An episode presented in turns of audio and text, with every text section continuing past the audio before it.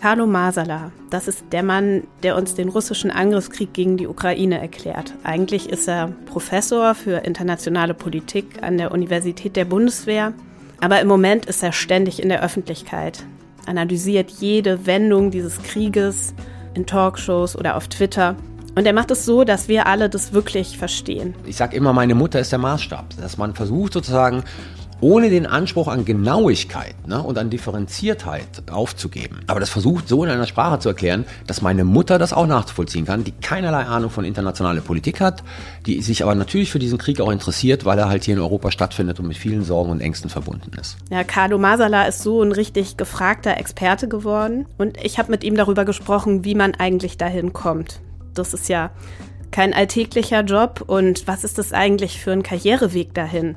Wir sprechen über seine Kindheit als Gastarbeiterkind in Köln-Chorweiler. Und wir reden auch darüber, dass seine beruflichen Pläne, die er mal hatte, eigentlich nie so richtig aufgegangen sind. Ja, und dann steht natürlich die Frage im Raum, diese plötzliche Prominenz, macht das eigentlich glücklich? Ich bin Nadine Bös, verantwortlich fürs Karriereressort in der FAZ und Sie hören den Podcast FAZ Beruf und Chance.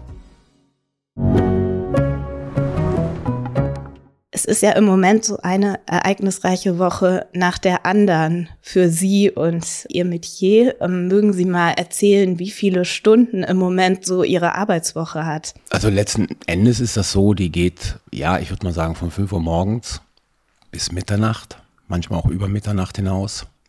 Das sind so die letzten Wochen und Monate gewesen, die ich hatte. Täglich ohne Pause? Ja, manchmal äh, sozusagen am Wochenende. Also ich versuche am Wochenende eigentlich nichts zu machen, was aber trotzdem bedeutet, dass ich am Wochenende versuche, die Situation weiter zu verfolgen. Also ganz ohne Arbeit, Beobachtung und Nachdenken über diesen Krieg, über die verschiedenen Akteure in diesem Krieg ähm, geht es nicht. Wie viel ist Beobachten, wie viel ist Lesen, wie viel ist Recherche bei Menschen und wie viel ist Nachdenken? Können Sie das beziffern? Nee, das ist schwierig zu sagen. Also in, in der Regel sieht der Arbeitstag so aus, dass ich morgens versuche, mir die Informationen zu besorgen, die ich brauche, um, um Sachen einschätzen zu können. Dieses Nachdenken findet eigentlich den ganzen Tag über statt. Es war auch gestern zum Beispiel so ein Tag, wo mir so ein zentraler Gedanke, den ich für mich ziemlich wichtig finde, in der jetzigen Situation erst nachmittags gekommen ist, weil sozusagen der Kopf die ganze Zeit darüber rotiert, ohne dass ich das sehr bewusst mache. Aber ja, es geht sehr viel Zeit drauf, auch mit Leuten zu reden, mit denen zu schreiben, um bestimmte Einschätzungen erhärtet zu bekommen oder andere Meinungen zu bekommen, die dann dazu führen, dass ich meine eigenen Einschätzungen revidiere. Da verwende ich relativ viel Zeit drauf momentan, ja. Wir sitzen ja jetzt hier in ihrem Wohnzimmer in einer sehr schönen Wohnung in Leipzig mit hohen Decken und Stuck. Und ich frage mich, machen Sie oft hier Homeoffice oder jetten Sie eher die ganze Zeit durch die Gegend? Nein, momentan ist es so, ich kann das jetzt ja vielleicht auch sagen, wir sitzen in meinem Wohnzimmer und wenn ich jetzt zu meiner Linken gucke, steht da noch ein Weihnachtsbaum. Was einfach aus der Tatsache resultiert, dass ich eigentlich ja, die letzten Wochen fast nie hier war. Also ich bin jetzt, heute ist Freitag, ich bin jetzt hier und ich bin auch das Wochenende hier, bin am Montagmorgen wieder weg und werde dann erst zum nächsten Wochenende wieder hier sein und zwar erst am Sonntag. Und dann wartet der Weihnachtsbaum noch immer? Den versuche ich morgen loszuwerden. Wie haben Sie denn diesen 24.02. erlebt? Wissen Sie noch, wo Sie waren und ob Ihnen sehr schnell klar war, nicht nur wie viel das generell verändert, sondern wie viel das auch für Sie persönlich verändert? Nein, also den 24.02. war ich zu Hause, bin aufgestanden und habe erfahren, dass der Krieg ausgebrochen ist. Das war mir klar, dass der Krieg ausbrechen wird. Also ich war ja einer derjenigen, die schon lange gesagt haben, Putin wird einen Krieg gegen die Ukraine führen. Was mir nicht klar war, in welchem Ausmaße. Ja, also sozusagen, dass irgendwann mal dieser Sturm auf Kiew oder der Versuch, Kiew einzunehmen, erfolgen würde. Ist ja, das hätte ich nicht ausgeschlossen, aber da war ich mir nicht sicher, ob das passieren wird. Aber dass ein Krieg passieren wird, da war ich mir sicher. Und diese ganze mediale Präsenz, die ist ja durch was anderes entstanden. Die ist ja nicht am 24. bei mir entstanden, sondern die ist dadurch entstanden. Ich hatte 21 ein sehr langes Interview in der Zeit, eine Seite. Und die entsprechende Dame, die das mit mir geführt hat, die ist in der Zwischenzeit zum Jahreswechsel zum Spiegel gewechselt. Und die rief mich, ich glaube am 25. an und sagte, machen wir mal ein langes Interview über das, was da passiert. Dann habe ich dir das gegeben und das erschien dann im Heft, aber relativ schnell online. Und am 26. rief mich ein anderes Medium an und hat mit mir ein Interview geführt. Das irgendwie dazu führte, dass, ich glaube, das hat 1,5 Millionen Klicks generiert. Und da war plötzlich mein Name dann in aller Munde. Also da fing es dann plötzlich an, dass Fernsehanstalten anriefen und sagten, hier, äh, können Sie in diese Talkshow kommen, ähm, können wir das machen, können wir das machen, können wir das machen. So, so rollte das Ganze. Und dann war Ihnen auch relativ schnell klar, dass das für Sie ja so Ihren Arbeitsalltag auch stark verändern wird. Ich habe ja am Anfang, wie die meisten, geglaubt, dass das relativ schnell vorbei sein wird. Ja, und habe dann, ich glaube, nach einer Woche meine Einschätzung geändert. Wo ich gesagt habe, nee, das wird nicht schnell vorbei sein, das wird länger dauern. Ich habe aber auch gedacht, dass äh, der normale Medienzyklus funktioniert. Das heißt, mein Gesicht ist relativ präsent im März, April und irgendwann brauchen sie neue Gesichter. Und dann sozusagen werde ich vergessen und diese neuen Gesichter werden jetzt zwei Monate lang durch sämtliche Medien äh, gehen. Und das ist das, was mich am meisten überrascht, dass das genau nicht erfolgt ist. Ja, welche Rolle spielt denn dabei Twitter? Sie sind ja ein sehr professioneller Twitterer und das ist ja auch eine Sache, die gerade das befeuert, dass äh, man aus Diskussionen nicht verschwindet, dass das, das eigene richtig. Gesicht nicht verschwindet. Also Twitter ist natürlich ein Medium. Also ich glaube, vor, vor, dem Krieg hatte ich irgendwie 25.000 Follower. Und dann nach meinem ersten Fernsehauftritt waren es plötzlich 70.000. Also es ist explodiert. Ich sag mal so, Twitter ist deshalb ganz gut. Und deshalb finde ich dieses Medium ja auch ganz gut, weil man so erste Einschätzungen dort absondern kann. Man muss immer aufpassen, wie man es formuliert, also dass sozusagen es klar ist, dass es eine erste Einschätzung ist, aber das kann man sozusagen da relativ schnell machen. Und meine Erfahrung ist, man erreicht über Twitter halt genau diese Klientel. Man erreicht Politikerinnen, man erreicht die Leute, die in Ministerien arbeiten und man erreicht sie, die Journalistinnen. So, und das generiert natürlich auch Anfragen. Und das ist auch Ihr Wunsch, warum Sie da so aktiv nee, und so präsent? Der, der, Punkt ist ganz einfach folgender. Ich, kommentiere, ich komme ja momentan nicht, kaum zum Schreiben, dass ich irgendwas machen kann. Also nutze ich das sozusagen im Prinzip als Ersatz, wie wenn ich früher für Sie eine Gegenwartseite gemacht habe.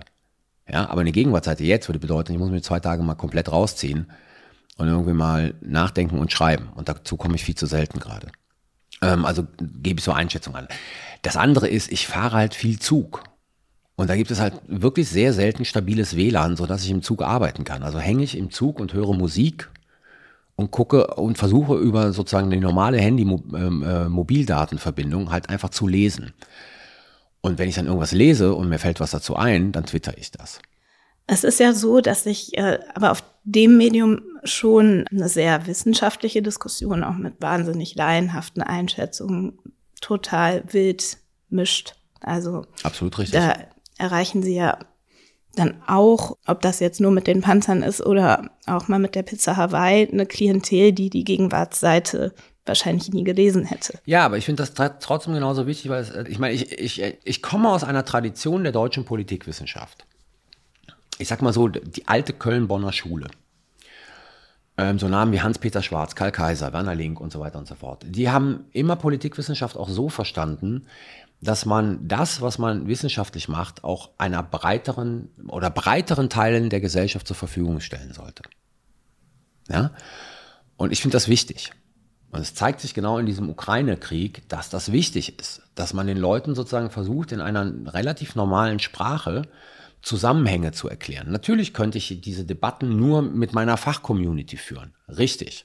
Tue ich dann teilweise auch. Aber ich finde es wichtig, dass man versucht, dass auch, ja, ich sage immer, meine Mutter ist der Maßstab, dass man versucht sozusagen, ohne den Anspruch an Genauigkeit ne, und an Differenziertheit aufzugeben, aber das versucht so in einer Sprache zu erklären, dass meine Mutter das auch nachvollziehen kann, die keinerlei Ahnung von internationaler Politik hat, die sich aber natürlich für diesen Krieg auch interessiert, weil er halt hier in Europa stattfindet und mit vielen Sorgen und Ängsten verbunden ist.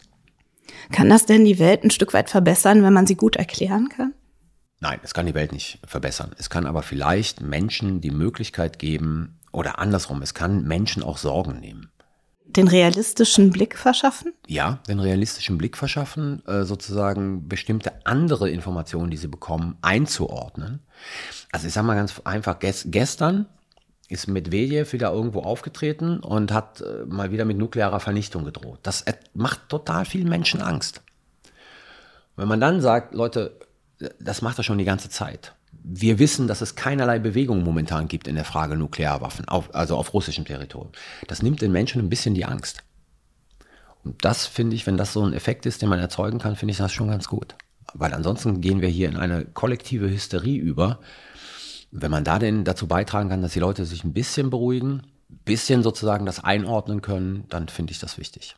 Und kann das aber auch mal so den gegenteiligen Effekt haben, dass etwas, wo Sie sich wünschen würden, dass es äh, ja wissenschaftlicher diskutiert wird, dass da dann so ein Effekt eintritt mit diesem Krieg, dass wie, wie bei Fußball oder Corona, alle sind Bundestrainer, alle sind auf einmal Epidemiologen, alle aber, möchten aber, auf einmal so ja, Kriegsexperten ja, ja, sein. Ja, aber da kommen wir zu einem wichtigen Punkt. Also der hat jetzt wenig mit Wissenschaft zu tun. Das ist eine Auseinandersetzung, die ich speziell mit einem deutschen Oberst immer habe auf Twitter. Ja? Ich meine, wir alle in dieser Community, ob sie sozusagen in dem Sinne Soldaten und Soldatinnen sind oder im Auswärtigen Amt Diplomaten und Diplomatinnen sind oder Wissenschaftler sind. Wir sagen seit 30 Jahren, wir brauchen breitere gesellschaftliche Debatten über diese Fragen. So, jetzt haben wir sie. Und jetzt kommen die ersten Leute, die sagen, ja, aber ihr versteht das doch alles gar nicht. Und dann denke ich immer, ja, das ist aber nicht die Einstellung. Die Einstellung ist, wenn ich eine breitere Debatte haben will, dann muss ich ganz einfach akzeptieren, dass die Leute natürlich auch Unsinn reden, weil sie sich nicht auskennen. Da muss ich da rein und dann immer sagen, pass auf XY, so ist das nicht. Es ist so und so. Das ist alles anstrengend, das weiß ich, das kostet viel Zeit. Aber ich kann nicht eine breitere Debatte einfordern in einem Land, das diese breitere Debatte seit 30 Jahren nicht hatte und dann erwarten, dass jeder, der sich früher nie daran beteiligt hat, jetzt mit einem fundierten Wissen und mit einer elaboriertheit und differenziertheit plötzlich sich an dieser Debatte beteiligt. Natürlich kann ich das nicht erwarten.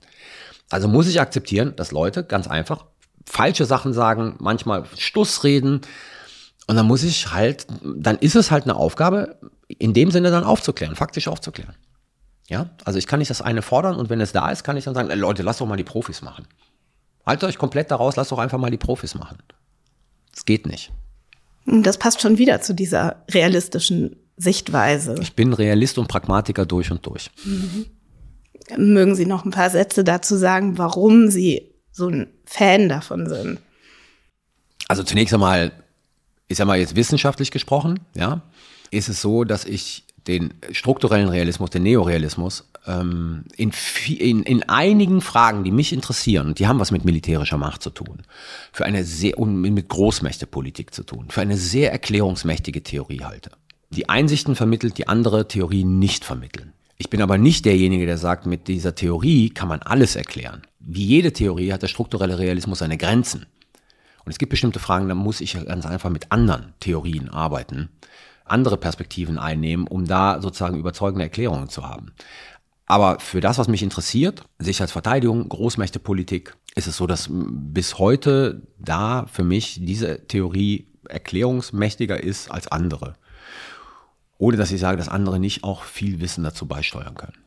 Und wenn wir jetzt anfangen, die Sichtweise auf andere Gebiete zu übertragen, also jetzt auf das, was ich mir zum Beispiel hauptsächlich angucke, irgendwie in die Arbeitswelt, kann man auch mit einem realistischen Blick eine bestimmte Sicht bekommen auf zum Beispiel das Fachkräfteproblem oder solche Dinge.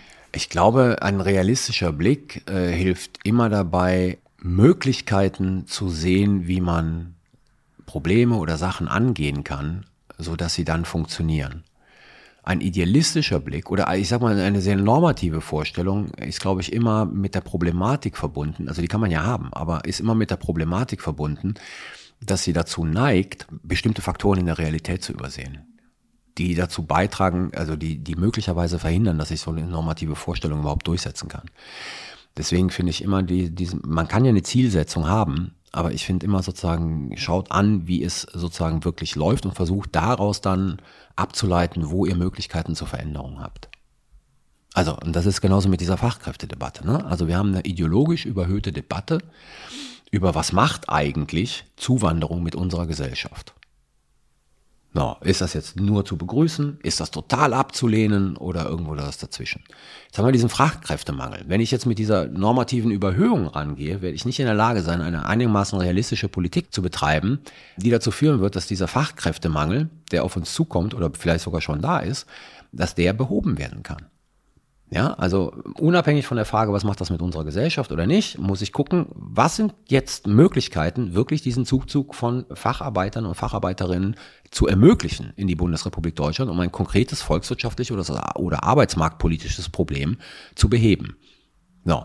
Wenn ich mit der Vorstellung rangehe, das ist schlecht für unsere Gesellschaft, werde ich nicht die guten Möglichkeiten finden, das Problem zu beheben. Wenn ich die mit der Vorstellung rangehe, das ist alles super und das ist alles kein Problem, werde ich genauso wenig die guten Möglichkeiten finden.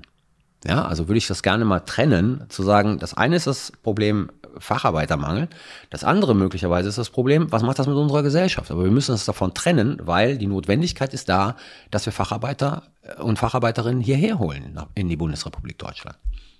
Okay, ich verstehe die Denke und dieses Auseinanderpflücken in Einzelprobleme und dann eine sehr sachliche Analyse aller Puzzleteile.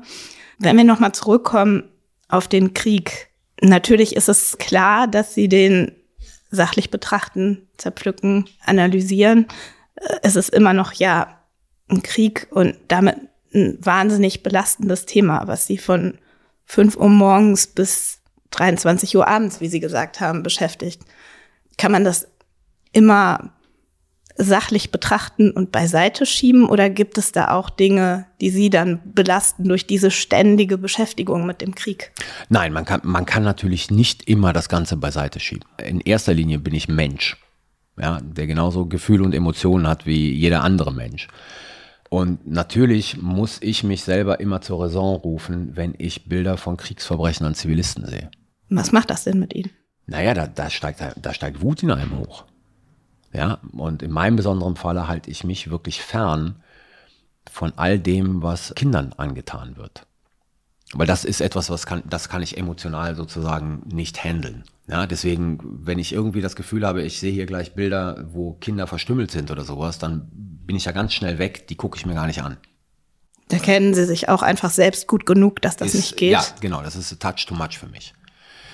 Jetzt muss man aber auch sagen, so zynisch das klingt, Krieg ist dreckig. Und wenn man sich mit Krieg beschäftigt und sozusagen an den Folgen des Krieges, mit den Folgen des Krieges nicht umgehen kann emotional, dann sollte man sich mit Krieg nicht beschäftigen. Das heißt, ich kann die, ich, ich habe eine gewisse emotionale Distanz zu dem, was da passiert. Und das ist diese emotionale Distanz, die ich als Wissenschaftler habe. Aber natürlich kann ich die nicht immer aufrechterhalten.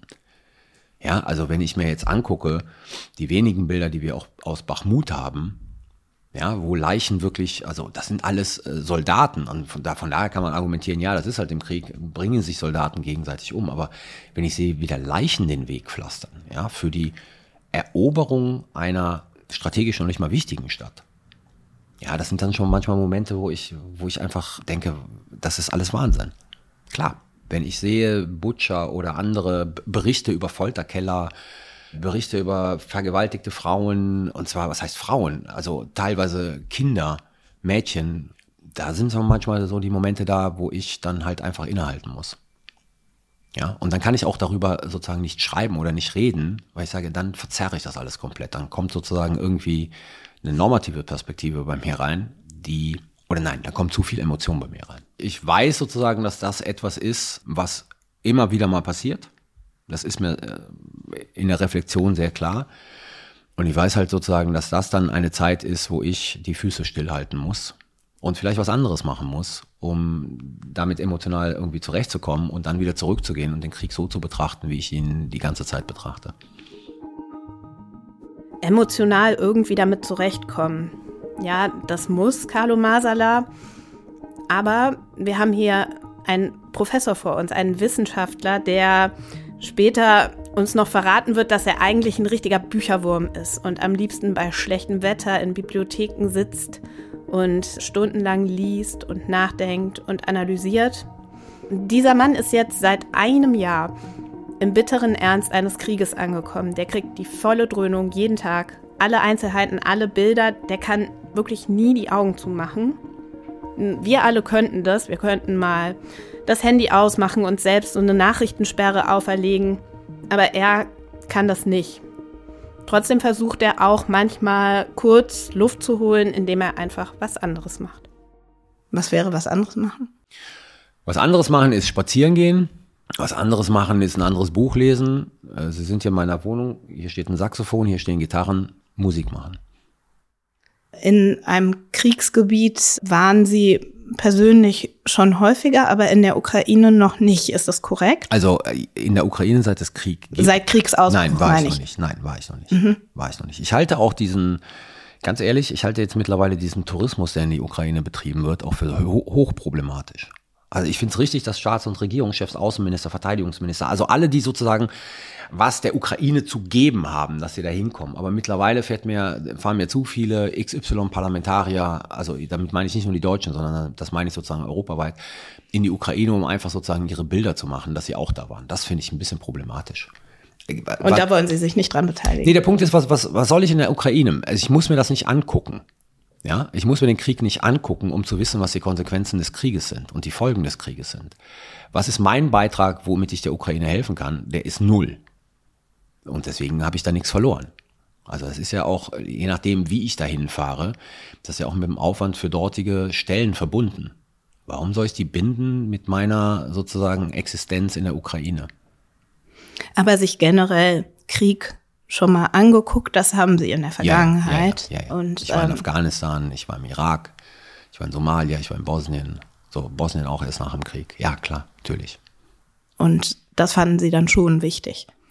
Ja, das hatte was damit zu tun, dass ich das beruflich gemacht habe. Also das heißt, dass ich in meiner NATO-Zeit da war. Ich weiß nicht, ob es wichtig ist, generell, ich weiß nicht, ob es wichtig ist, dass man sich Krieg ansehen muss, um zu wissen, dass Krieg furchtbar ist. Und ich weiß nicht, ob es wichtig ist, oder andersrum, ich glaube sogar, dass es nicht wichtig ist, dass man an die Front fährt, um zu sehen, wie Verbände operieren. Ja, das ist für einen Wissenschaftler nicht wichtig. Man kann das auch anders beobachten. Man muss nicht an der Front sein. Ja, je nachdem, was ich mache, je nachdem, wie ich über Krieg forsche, kann es natürlich wichtig sein, dahin zu fahren und mit Leuten zu reden. Das ist in der Tat richtig. Aber wenn ich mir jetzt nur Kriegsverlauf angucke, dann ist sozusagen, dann, dann brauche ich ja den, den Blick über den ganzen Kriegsverlauf. Und den kriege ich nicht, indem ich da unten bin. Wenn ich da unten bin, sehe ich sozusagen die Schrecken des Krieges. Aber dass Krieg schrecklich ist, das ist mir schon sehr bewusst. Ja, das ist nicht die analytische Brille. Das ist nicht die analytische Brille, genau das nämlich. Ich sag mal so, ich kann ja auch über irgendwelche Phänomene arbeiten, ohne jemals da gewesen zu sein. Ja, Sie wurden ja mehr als einmal so der Christian Drosten des Ukraine-Kriegs genannt. Mögen Sie das und ist das eigentlich eine zutreffende Beschreibung? Nein, ich mag diesen Vergleich überhaupt nicht. Warum? Weil Christian Drosten in dieser ganzen Corona-Pandemie ja letzten Endes zwar erklärt hat, aber durch Ratschläge dazu beigetragen hat, dass politische Maßnahmen ergriffen wurden, die Leute geschützt haben. Also ich sage mal, Christian Drosten hat Leben gerettet mit seiner Arbeit. Und ich biete ja nur ein Interpretationsangebot. Also das heißt, ich habe eine Sichtweise auf diesen Konflikt, die lege ich da, aber letzten Endes ist das ein Interpretationsangebot oder aber ich erkläre. Also bei dieser ganzen Frage jetzt von wozu sind Panzer gut und so weiter, wozu braucht man Schützenpanzer, bin ich einer derjenigen mit vielen anderen auch, die dann erklären, wozu man die braucht. Aber das ist, glaube ich, kein Vergleich zu dem, was Christian Drosten gemacht hat. Okay, aber in dem Teil, wo es um Analysieren und Erklären geht, drängt sich diese Parallele ja ein bisschen auf. Ja, die Parallele drängt sich deshalb auf, dass sozusagen in dieser ganzen Corona-Pandemie natürlich lange Zeit Christian Drosten derjenige war, der im Prinzip der einzige war, der medial vertreten war und aus einer wissenschaftlichen Perspektive das Ganze erklärt hat und eingeordnet hat. Wir sind ja ein bisschen mehr. Also es ist ja nicht so, dass ich äh, da nur alleine rumlaufe. Es gibt ja eine Reihe vor allen Dingen von Kolleginnen, die ja auch eine herausragende Arbeit machen. Wie gesagt, mir gefällt dieser Vergleich nicht und der kam relativ früh in diesem Krieg auf. Also ich glaube im März 22 da habe ich das das erste Mal gehört und ich lehne den für mich ab. Ich will diesen Vergleich nicht. Ich finde, wie gesagt, ne, also Christian Drosten hat Menschenleben gerettet. Ich äh, biete Interpretationsangebote und erkläre und das ist eine völlig andere Ebene. Die Vorstellung von Christian Drostens Arbeit, die die Menschen draußen haben, ist vielleicht so ein bisschen bildlicher und plastischer. Man sieht einen Menschen im weißen Kittel über Reagenzgläser gebeugt forschen. Bei Ihnen ist auch das nicht so. Können Sie einen kleinen Einblick geben, wie Sie arbeiten und ja, wie Sie auch zu Ihren wissenschaftlichen Ergebnissen gelangen? Naja, zunächst einmal, also wenn wir zu den wissenschaftlichen Ergebnissen äh, kommen, ist es ja so, dass ich mich seit schwerpunktmäßig sicherlich seit 20 Jahren mit Sicherheits- und Verteidigungspolitik beschäftige. Ich habe dazu publiziert, ich habe dazu beraten, ich halte Vorträge, ich habe praktische Erfahrungen, weil ich vier Jahre für die NATO gearbeitet habe, also ich habe einen Einblick. Ich arbeite mit Verteidigungsministerien eng zusammen vieler Staaten. Und wie gesagt, das ist sozusagen der Background, den ich habe. Ne, der kommt aus, aus der Wissenschaft und der kommt sozusagen aus einem langjährigen Kontakt mit Praktikern in diesem Bereich. Und daraus gewinne ich dann halt meine Erkenntnisse. Also wie klassisch jeder Wissenschaftler. Ich habe zwei Forschungsinstitute an der Universität der Bundeswehr in München, die leite ich.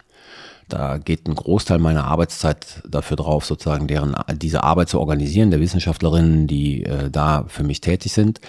Und dann das klassische, halt die normale Lehre, die ich weiterhin machen muss, Prüfungen, die ich abnehmen muss. So, und in dieser ganzen Melange bewegt sich dann halt mein Arbeitsalltag. Ich würde gerne viel, viel früher einmal anfangen, wenn wir über diese ganzen Stationen, die Sie jetzt ganz kurz angerissen haben und Ihren Karriereweg sprechen und da starten, wo Sie noch sehr, sehr jung waren. Ich habe gelesen, Sie wollten mal Koch werden. Ja, da war ich 16, da wollte ich Koch werden. Das ist richtig. Da wollte ich von der Schule runter und Koch werden. So. Ja, wie kam das? Das war letzten Endes, war es, äh, und vielleicht gibt es da sogar äh, sozusagen so eine Verbindung zur internationalen Politik. Also ich hatte zwei Freunde, die waren beide älter als ich und die waren gelernte Köche. Und damals, wir reden halt über die Mitte der 80er Jahre, da kam wohl zweimal im Jahr global ein Magazin raus, nur mit Jobangeboten für Köche. Und dieser eine Freund hatte angeheuert bei einem, ich glaube, französischen Millionär, Milliardär, was weiß ich, der mit seiner Yacht eine Weltumsegelung gemacht hat und sozusagen Koch suchte. Also der ist mit dem ein Jahr lang auf dieser Yacht rumgeschippert, weltweit, und hat für diesen Mann und dessen Familie und die Bordbesatzung gekocht. Und ein anderer Freund von mir hat auf den Bahamas angeheuert. In einem deutschen Restaurant auf den Bahamas. Also der ist zu dem damaligen Zeitpunkt auf den Bahamas gewesen. Das klingt gut mit 16 dann. Genau, und diese Vorstellung sozusagen, man kann so einen Job haben und einem steht die ganze Welt offen, die hat mich total fasziniert. Und dann habe ich mir gedacht, ich hatte jetzt keine Affinität als 16-Jähriger zum Kochen. Also es war nicht so, dass ich, dass ich irgendwie bei meiner Mutter in der Küche stand und da geschnibbelt und gebrutzelt habe. Aber ich glaube, das war eher diese Vorstellung, wow, da gibt es einen Beruf und man kann weltweit sozusagen ohne besondere Sprachkenntnisse, also weil beide Freunde, die konnten weder Französisch noch Englisch, besonders gut, kann man ganz einfach weltweit unterwegs sein. Ja, also diese Vorstellung, äh, man hat einen Beruf und man kann damit weltweit rumkommen, die fand ich unglaublich reizvoll und deshalb wollte ich Koch werden. Was war das denn für eine Kindheit und Jugend, die Sie hatten? Sie sind ja in Köln aufgewachsen und ein bisschen in Italien. Ja, in Italien bin ich in ganz, ganz jungen Jahren aufgewachsen. Also ich bin in Köln geboren und dann sind meine Eltern relativ frühzeitig nach meiner Geburt aus privaten Gründen nach Italien äh, gegangen, nach Sardinien gegangen. Da waren wir ein paar Jahre und dann sind wir wieder zurückgekommen. Ich bin dann klassisch in Köln eingeschult worden, Grundschule, habe dort Gymnasium gemacht, habe dort angefangen zu studieren. Ähm, was war das für eine Kindheit? Das war eine Kindheit, eigentlich so klassische 80er Jahre Migrationskindheit. Also lange Zeit aufgewachsen in einem Stadtteil im Kölner Norden, der sehr durch Migranten geprägt war. Chorweiler war das, Chorweiler, oder? genau. Köln-Chorweiler, Köln-Seeberg. Äh, der sehr durch Migranten geprägt war, mit all den guten und schlechten Sachen, die äh, sozusagen dazugehören. Irgendwann mal für mich selber, und ich weiß gar nicht, wie das genau erfolgt ist, ich ähm, den Zugang zu Büchern gefunden, so, was für mich sozusagen dann immer so meine Zuflucht war. Also ich habe als Jugendlicher extrem viel gelesen. Ja, die ganz normale Kindheit halt. Ne? Einmal im Jahr in Urlaub gefahren, so, ansonsten halt Köln. Und Ihre Eltern waren so klassische Gastarbeiter? Meine Eltern waren klassische Gastarbeiter. Mein Vater war Fabrikarbeiter, also in Köln. Aber nicht bei Ford, richtig? Nee, nee, nee, nee. Mein Vater war bei einer Firma, ich weiß gar nicht, ob es die heute gibt, die heißt Felten und Guillaume, also ob es die heute noch gibt. Die hat für Unterseewasserkabel die Gummiumwandlungen gemacht. Also nicht der klassische Ford-Arbeiter, sondern äh, bei Felten und Guillaume. Und meine Mutter hat als Verkäuferin in einem Schreibwarenladen gearbeitet in Köln. Und waren Sie ein guter Schüler, wenn Sie so viel gelesen haben? Ich war ein mittelmäßiger Schüler und ich war sozusagen ein Schüler, der wenig getan hat und mit den Ergebnissen, die er dadurch produziert hat, immer zufrieden war. Die waren okay. Ne? Also ich war kein Superschüler, habe aber auch nicht so besonders viel für die Schule getan. Und dieses Verhältnis von nicht so besonders viel tun müssen und die Ergebnisse, die dann kamen, waren für mich in Ordnung. Dann bin ich in die 11.1 gekommen und da hat es wirklich gerappelt. Also ich hatte früher ganz, ganz selten mal eine 5 bekommen oder sowas, aber das war wirklich ganz, ganz selten. Und in der F1 hat es 5 und 6 nur so gehagelt bei mir. Sind Sie sitzen geblieben? Nee, ich bin nicht sitzen geblieben. Das war sozusagen, ich glaube, das war mein Antrieb, nicht sitzen bleiben zu wollen äh, und dieses Abitur zu haben, um raus aus der Schule zu kommen, dass ich dann irgendwie in der 11.2 den Schalter umgelegt habe und dann schon mehr für die Schule getan habe, mit dann aber auch wirklich guten Erfolgen. Ja aber nur in bestimmten Bereichen. Also sagen wir so, meine Affinität zu den Naturwissenschaften ist extrem gestört und das war auch in der Schule immer so. Äh, zu allem, was, äh, was man in den USA Humanities nennen würde, also sozusagen Geistes- und Sozialwissenschaften, das war immer da. Ne? Also so Geschichte, Sozialwissenschaften, ich hatte Deutschleistung, das waren alles die Sachen, wo ich wirklich sehr gute Ergebnisse erzielt habe. Während so Fragen wie Biologie, ich glaube, Biologie habe ich bis zum Abitur mitgeschleppt. Das war dann immer mittelmäßig. Also da habe ich nie einen Zugang gefunden. Okay, war das denn überhaupt von Anfang an für Sie so klar, dass Sie studieren würden? Also das ist ja nicht jedem Arbeiterkind aus Köln-Chorweiler so natürlicherweise klar. Nein, das war mir überhaupt nicht klar, dass ich studieren will. Wenn es an meinen Vater gegangen wäre, hätte ich auch was Solides gemacht. Also der hätte es gerne gesehen, wenn ich nach dem Abitur, ich keine Ahnung, in eine Bank gegangen wäre oder in eine Versicherung gegangen wäre. Das war so die Vorstellung von ne, der Aufstieg des Sohnes, aber mit einer, mit einer Sicherheit, die dahinter steckt. Und ich glaube, der war nicht so besonders happy, als ich dann irgendwann mal gesagt habe, ich möchte studieren. Und zwar dann nicht irgendwie Jura, BWL oder Medizin, sondern ich möchte Politikwissenschaft studieren. Er hat es nicht so ausgedrückt, aber ich glaube, der war da nicht so besonders happy darüber. Und bei mir war das ganz einfach so, also ich habe dieses Abitur gemacht und während ich das Abitur gemacht habe, in diesen Monaten wurde mir eigentlich so klar, dass ich gerne studieren würde. Und da hat sich der Entschluss zum Studieren irgendwie manifestiert bei mir. Und war das ein reibungsloses Studium oder haben Sie ein bisschen manchmal auch gekämpft? Nein, überhaupt nicht, überhaupt nicht. Also ich habe für mich im Studium ein sehr einschneidendes Erlebnis gehabt. Das war schon im ersten Semester ich bin völlig ahnungslos zu einer Dozentin in der Politikwissenschaft gegangen und habe mir ein äh, Hausarbeitsthema ja eigentlich aufdrücken lassen, von dem ich null Ahnung hatte, wirklich null Ahnung hatte. Und damals Was gab, war da der Titel?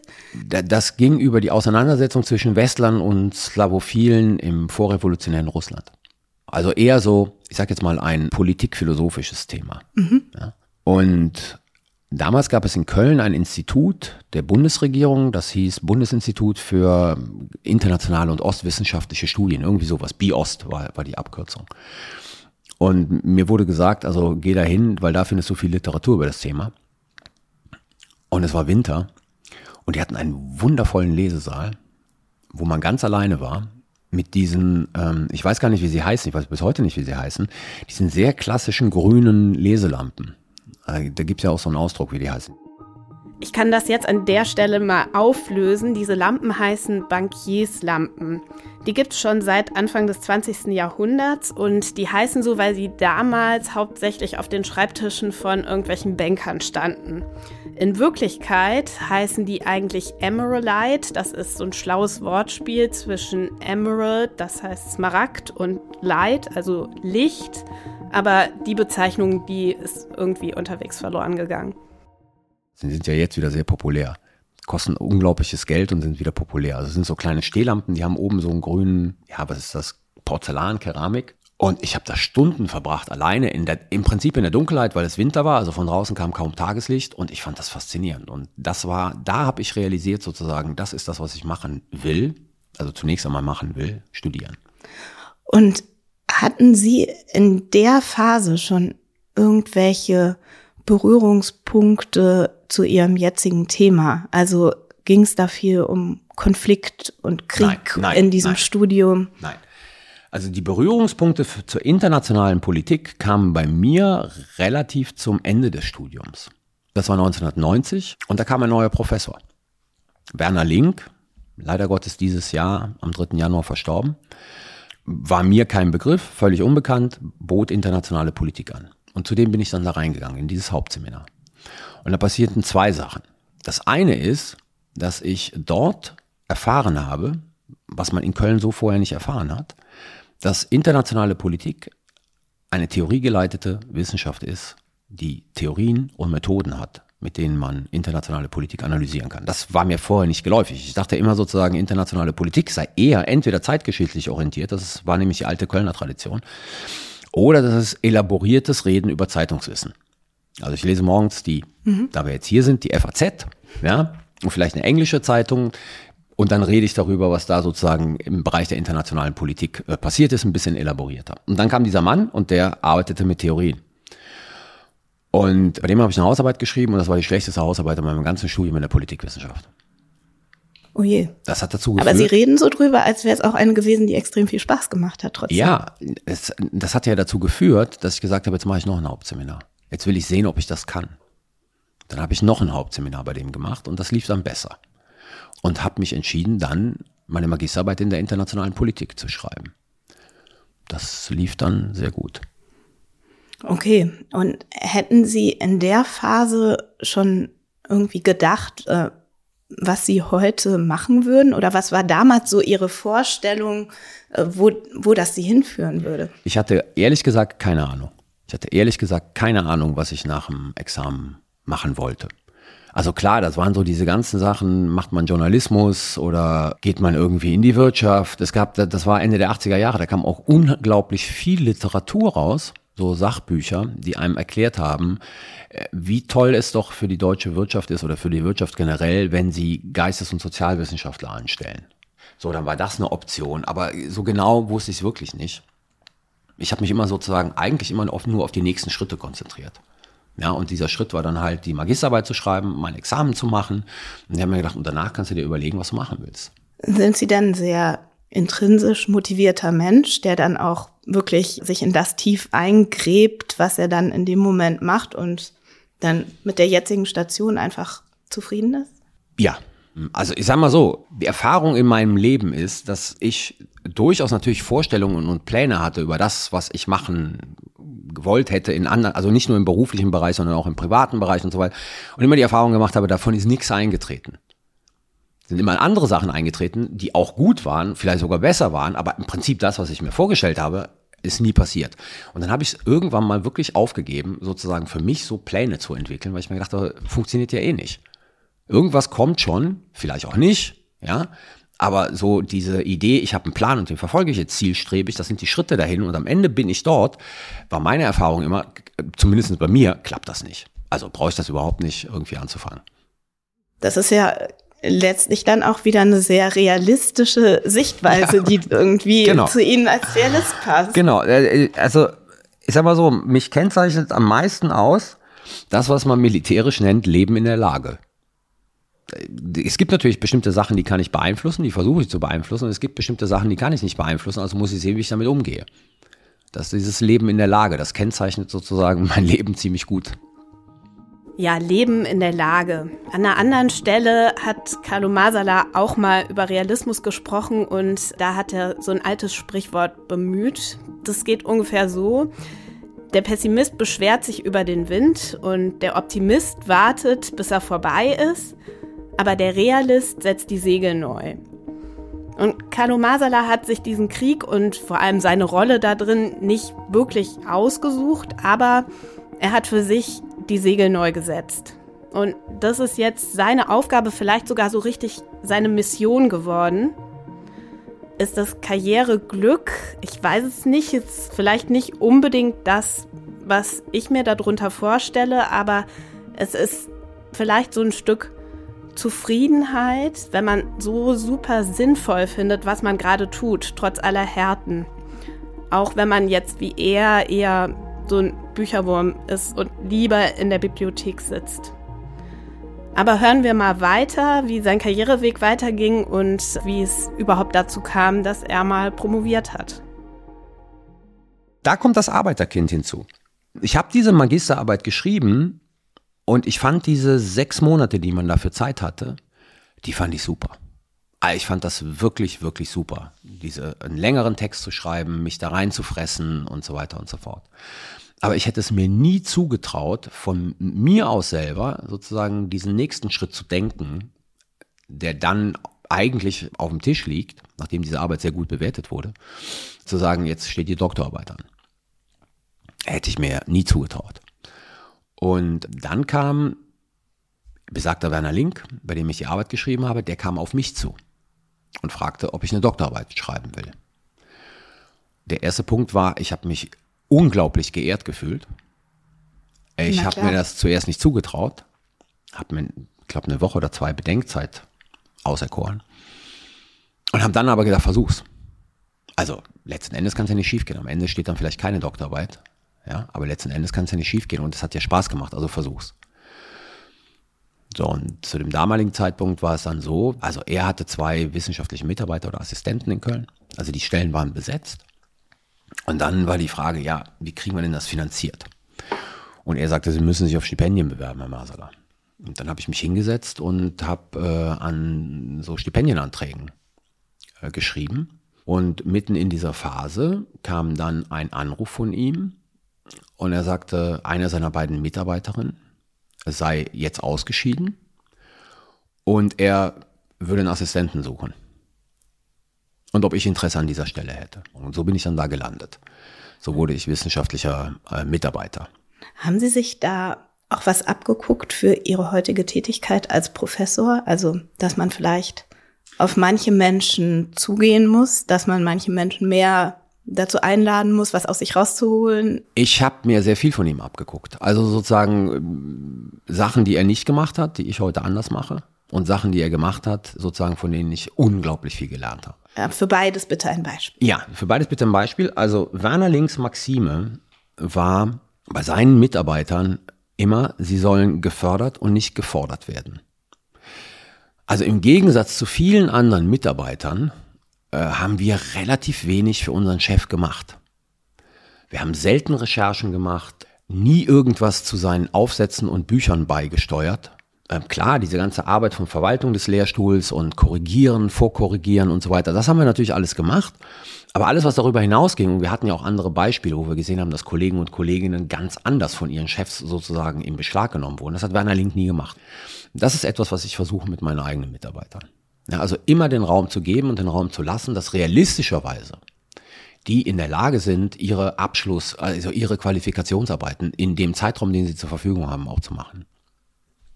Anders, glaube ich, mache ich, da gebe ich zwei Beispiele. Werner Link war immer der Überzeugung, Qualität setzt sich durch. Also es braucht nicht sozusagen der Unterstützung des Doktorvaters, der Netzwerkbildung und so weiter. Und ich glaube, damit lag er falsch. Ja, also man muss sozusagen, wenn man Mitarbeiter und Mitarbeiterinnen hat, die in der Wissenschaft bleiben wollen, dann muss man auch irgendwie ein bisschen aktiv dazu beitragen, dass sie eine Möglichkeit haben zu bleiben.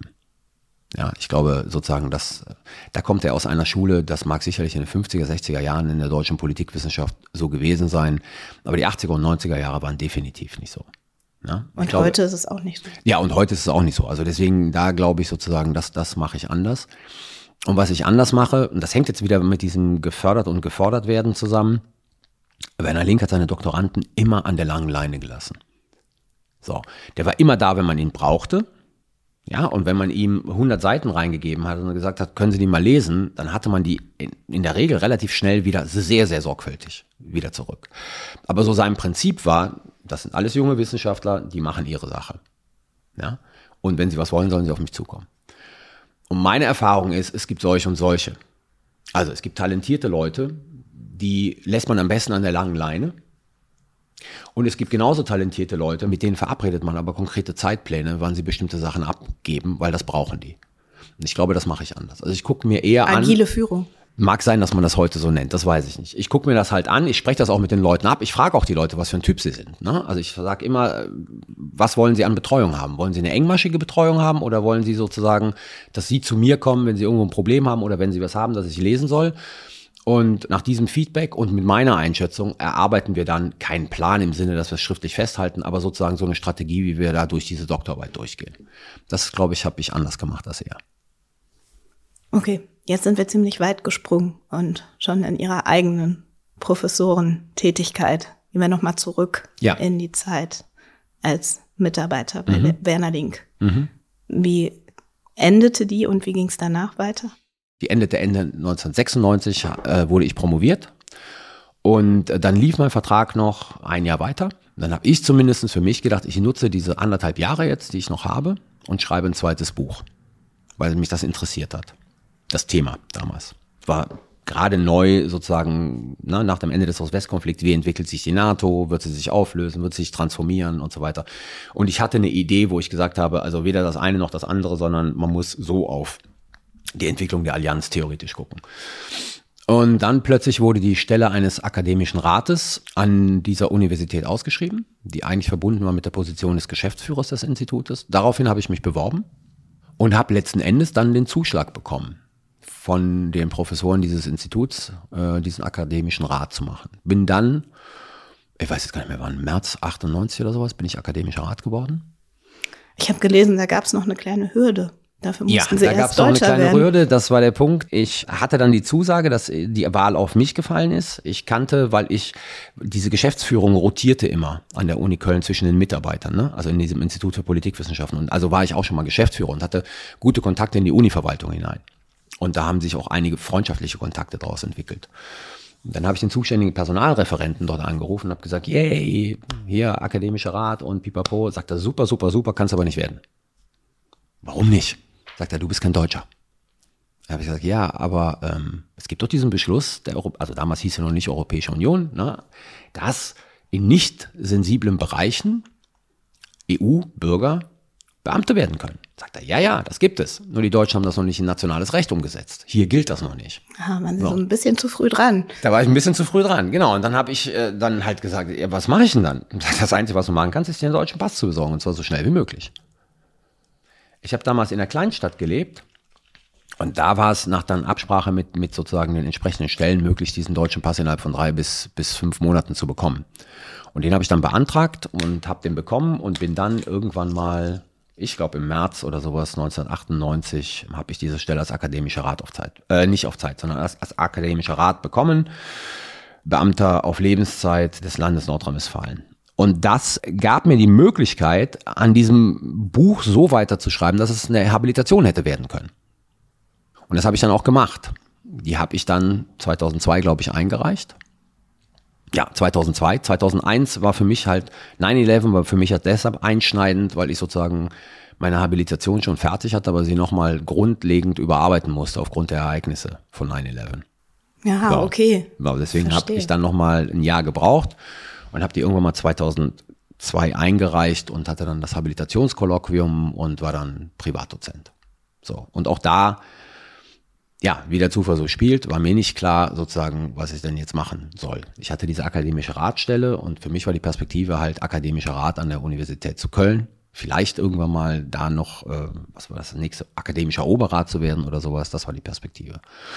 Und dann war ich frisch habilitiert und dann erreichte mich ein Anruf von der LMU in München. Da wäre jetzt ein Professor für internationale Politik irgendwie, ich weiß, ich glaube, der ist nach Florenz gegangen zum Europäischen Hochschulinstitut und äh, die Stelle würde neu ausgeschrieben werden, ob ich Interesse an der Vertretung dieser Stelle hätte. Und dann habe ich erstmal diese Stelle vertreten. Und dann saß ich in München und das Geschwister-Scholl-Institut ist äh, am Englischen Garten und ich hatte das Büro sozusagen meines Vorgängers mit einem Blick auf den Englischen Garten das Wetter war schön und dann erreichte mich ein Anruf aus Brüssel. Und der sagte, also die NATO hat entschieden, sie baut ein Forschungsinstitut auf in Rom und ob ich Interesse daran hätte, dort mitzuarbeiten. Ah, so kommen NATO und italienische Wurzeln wieder zusammen. Genau, richtig. Ja, und dann bin ich zur NATO gegangen.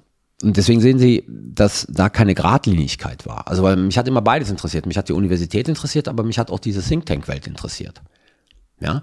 Und bei der NATO war ich dann halt genau in dieser Think Tank-Welt. Also ich habe mit anderen dieses Institut aufgebaut. Wir haben geguckt, dass es gut vernetzt wird mit den Strukturen in Brüssel, mit den Strukturen, die in den USA äh, existieren seitens der NATO. Und so ganz generell weiterhin NATO oder UNO, das sind ja nee. Institutionen, wo viele jetzt denken würden, Ja. dass das wären auch äh, Karrieren für jemanden mit ihrer Expertise. Ja. Da haben sie sich ja dann aber nicht hinbewegt. Nee, das ist genau der Punkt. Also man muss ganz einfach sehen, dass wenn man in so einer internationalen Organisation arbeitet, dann ist das Geld, das man bekommt, also vor allen Dingen in der NATO, unter anderem Schmerzensgeld dafür, dass man viel produziert, was dann aber von den Nationen komplett umgeschrieben wird. Ja, also sie produzieren, also viele produzieren sehr viele gute Ideen im Sinne der NATO und ihrer Weiterentwicklung. Und je höher das auf der politischen Ebene geht, desto mehr wird das zerschreddert. Und das ist etwas, das muss man irgendwie kognitiv können und wollen. Ja, dann ist das okay. Dann geht man abends nach Hause und sagt, oh, ich habe eine gute Idee gehabt, aber irgendwie, keine Ahnung, Frankreich, Belgien oder sowas haben sie getötet.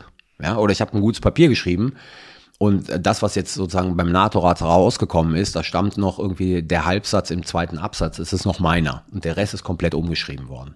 Ja, damit muss man einfach leben können. Das war für mich schwierig. Aber haben Sie da gelernt, so Interessen zu analysieren? Warum hat wer welchen Nee, was Satz ich- gestrichen? Ja, das ist das eine, aber was ich da, da vor allen Dingen gelernt habe, und das glaube ich, deswegen ist es ganz heilsam, auch für jeden, der in der Wissenschaft ist, ist, wie, wie Politik wirklich funktioniert. Ja, wo wir natürlich, wenn wir in der Wissenschaft sind, mit unseren Theorien und unseren Methoden und unseren Analyseninstrumenten nicht immer so richtig auf dem Schirm haben, sozusagen, wie das in der Praxis wirklich funktioniert. Und das, da finde ich es ganz heilsam, wenn man sich die Praxis auch mal anschaut. Und deswegen war mir klar, ich möchte nicht in diesen Strukturen arbeiten. Ich möchte auch nicht in diesen Strukturen arbeiten, unter anderem deshalb, weil man da relativ wenig Freiheitsgrade hat. Da haben sie wenig Freiheitsgrade. Da können sie nicht sagen, nein, das ist Teil ihres Jobs. Können sie nicht sagen, nein, möchte ich nicht. Heute kann ich sagen, nein, möchte ich nicht. Das finde ich sehr angenehm. Das heißt, das war schon eine persönliche Karriereentscheidung größtenteils und hat nicht irgendwie auch damit zu tun, dass Sie solchen Institutionen wie der NATO ja heute auch prophezeien, dass sie an Bedeutung verlieren werden. Nein, das hat, mit, das hat damit überhaupt nichts zu tun. Das hatte damit überhaupt nichts zu tun. Das war einfach eine persönliche Entscheidung. Wann genau kam denn der Ruf an die Universität der Bundeswehr? War das dann schon die nächste Station? Das war schon die nächste Station, ja. Ich bin dann irgendwann mal, ich glaube ab Oktober 2006 bin ich von Rom nach München gependelt. Und im Juni 2007 habe ich dann fest an der Uni der Bundeswehr angefangen. Und seitdem bin ich da. Wenn wir die analytische Brille aufsetzen und ja, vielleicht auch die, die realistische Brille, können einem Sichtweisen wie ihre dabei helfen, zu einer guten und richtigen Karriereplanung zu kommen, aus Ihrer Sicht? Ich glaube, in meinem Bereich, ähm, also Politikwissenschaft ist mal größer, ne? Gibt es keine gute und richtige Karriereplanung. Das ist von so vielen Faktoren abhängig, die Sie nicht beeinflussen können.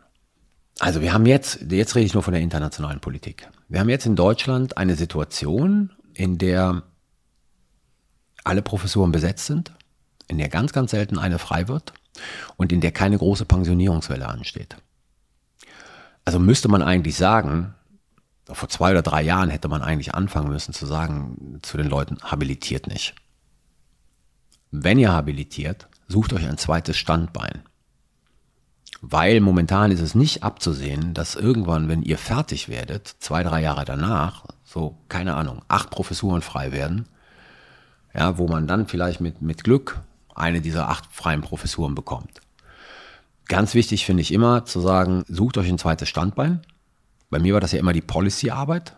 Also sozusagen die Möglichkeit ist da, auch in so einen Think Tank reinzugehen, wenn das äh, nicht klappt mit der, mit der Universität, was ja nie sozusagen zunächst einmal bei mir sehr, sehr im Vordergrund stand.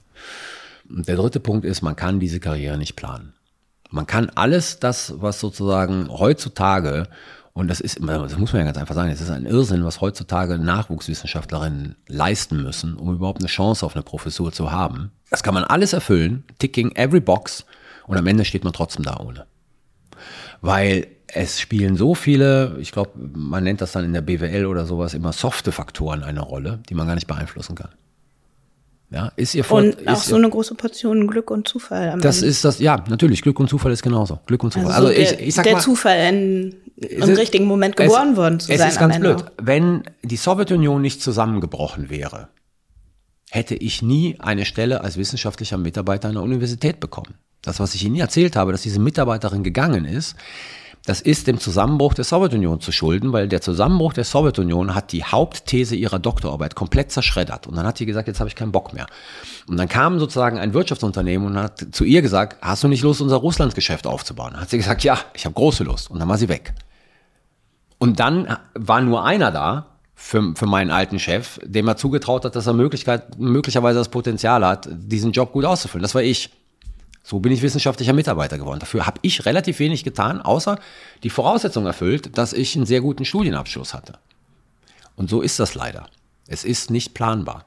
Ich sehe schon den leichten Unsinn in meiner nächsten Frage, aber ich stelle sie trotzdem. Haben Sie irgendwelche Zukunftsideen noch, die Sie irgendwo ganz anders noch hinführen könnten? Und wenn ja, welche wären das? Also ganz anders hinführen im Sinne von München weg, glaube ich, wird nicht passieren. Ich bin in München jetzt mittlerweile relativ, äh, also sehr gut ausgestattet, was Forschung und Lehre anbelangt. Das kann mir eigentlich keine andere Landesuniversität bieten. Ich bin letztens gefragt worden, was ich mir vorstellen könnte. Und dann habe ich ganz einfach gesagt, weil es natürlich, es war eine gute Zeit. Ich habe mir gesagt, ich könnte mir vorstellen, Dean beim NATO Defense College zu werden. Das ist auch so eine fünf Jahre begrenzte Position. Das kann ich mir durchaus nochmal vorstellen. So, aber es ist auch eher im Bereich des Unrealistischen. Jetzt kommen wir wieder mit den Plänen. Ja. Also wenn ich daraus einen Plan machen würde, dann klappt es definitiv nicht. Also sage ich ganz einfach, das könnte ich mir vorstellen, aber ohne daran sozusagen zu denken, wie kann ich das jetzt erreichen? Was sind die Schritte, die ich unternehmen muss, um das zu werden? Okay, und so im Kleinen innerhalb der jetzigen Position hätten Sie da den Wunsch, dass es dann doch noch mal in näherer Zukunft ruhiger wird ja, mit definitiv. medialer Präsenz, ja, ja, absolut. Aktualitätsdingen. Absolut. Ich will wieder zurück zu meinem alten Leben. So, und das heißt, ich habe ich hab eine Idee, wo ich mich zukünftig jetzt nochmal vertieft einarbeiten will. Dazu brauche ich einfach Ruhe und äh, dazu brauche ich einfach sozusagen sicherlich ein paar Jahre, um das Thema abzustecken. Und das würde ich ganz gerne machen demnächst wieder. Ja. Gut, dann sehe ich es jetzt als doppeltes Glück, dass wir uns noch innerhalb des neuen Lebens über Ihren Weg unterhalten durften und sag vielen Dank für die Einblicke ich danke Ihnen für die Möglichkeit.